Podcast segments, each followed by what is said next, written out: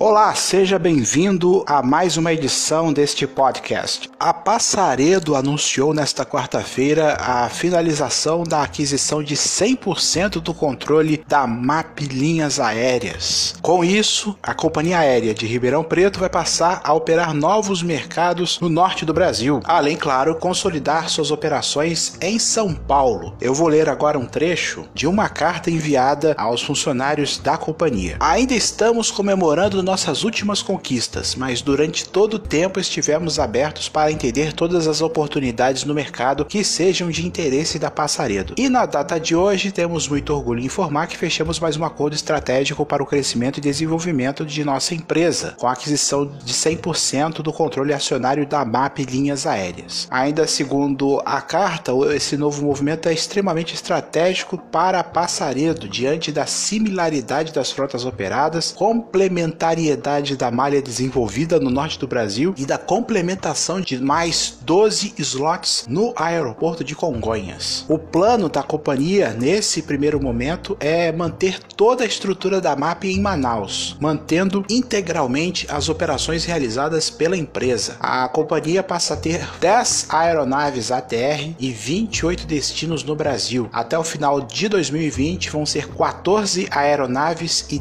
37 destinos destinos atendidos. E também a Passaredo vai passar a se chamar Voo e Paz, seu novo nome fantasia. Vale lembrar que a Passaredo saiu de uma recuperação judicial em 2017, chegou até a ser adquirida pelo grupo Itapemirim, mas o negócio foi desfeito. Eu acho que é meio estranho uma negociação dessa nessa altura do campeonato, no calor do que está acontecendo com os slots em Congonhas. Eu acredito que tem uma terceira companhia por trás dessa negociação. Isso aí a gente vai saber ao longo das próximas semanas. A Ave Avianca anunciou uma mudança estratégica, diz ela, em direção à lucratividade. Bom, segundo o site Airline Dix, como parte de seu plano estratégico para melhorar o seu desempenho financeiro, a companhia diz estar trabalhando para otimizar melhor as operações, eliminando rotas de baixo desempenho, simplificando a frota da companhia. Nossa, aqui no Brasil então nem se fala simplificou que é uma beleza. E desinvestindo ativos não essenciais no portfólio da companhia aérea. Piorou. O novo plano estratégico estratégico vem após mudanças no conselho de administração da companhia. Em maio, a United destituiu o executivo alemão German Efromovich da presidência da Avianca Holdings, depois de não pagar o um empréstimo de 456 milhões de dólares. O seu sucessor, Roberto Crietti, que era CEO da antiga TACA Airlines, que se fundiu com a Avianca em 2010, diz estar disposto a levar a companhia de volta à lucratividade. No primeiro semestre desse ano, a companhia registrou perdas de 69 milhões de dólares, o que dá aproximadamente 270 milhões de reais. Desde março, a companhia cancelou mais de 20 rotas, incluindo alguns ajustes nos Estados Unidos, incluindo voos que foram cortados no principal hub da Avianca, de Bogotá para Boston, Chicago, de Cartagena para Nova York e por aí vai. Na semana passada, a Avianca anunciou uma série de ajustes de rede em Lima, no Peru, reduzindo frequências para Cusco de 35 para 26 semanais, e depois de fazer grandes cortes em sua rede doméstica no Peru. Além disso, a Avianca está renegociando acordos de compra com a Airbus e por conta do cenário macroeconômico que está muito complexo, por conta de preços dos combustíveis voláteis, desvalorizações da moeda em todos os países da América Latina, principalmente frente ao dólar. Não só a Avianca, mas também outras companhias aqui da América Latina têm tido bastante trabalho para registrar resultados financeiros positivos.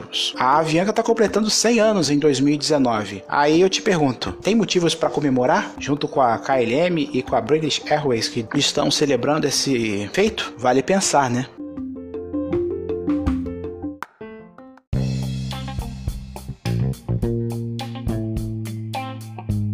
Estão abertas as inscrições para o IBAS ou IBAS International Brazil Air Show, que vai acontecer entre os dias 11 e 13 de setembro no Aeroporto Internacional de Guarulhos, em São Paulo. O evento promove a conectividade e inovação para o fortalecimento do transporte aéreo da América Latina. Os temas abordados da conferência deste ano são Aerospace Day, o mercado brasileiro no contexto internacional, Air Cargo, a cadeia de suprimentos e o setor de carga aérea, tendências, oportunidades e desafios, AirLab Innovation, a inovação e criatividade latino-americana no setor aeroespacial e de transporte aéreo, Aviation Law, desafios legais, financeiros e de regulamentação na América Latina e por aí vai. Os ingressos custam de 50 a 2.250 reais, que podem ser parcelados em até 12 vezes. Para adquirir o seu ingresso, acesse o site simpla com y simpla.com.br.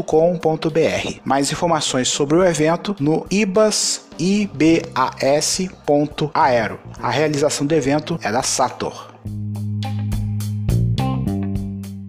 Siga-me nas redes sociais, arroba área do Marcel, no Instagram e no Twitter. Muito obrigado pela sua audiência e a gente se fala no próximo episódio.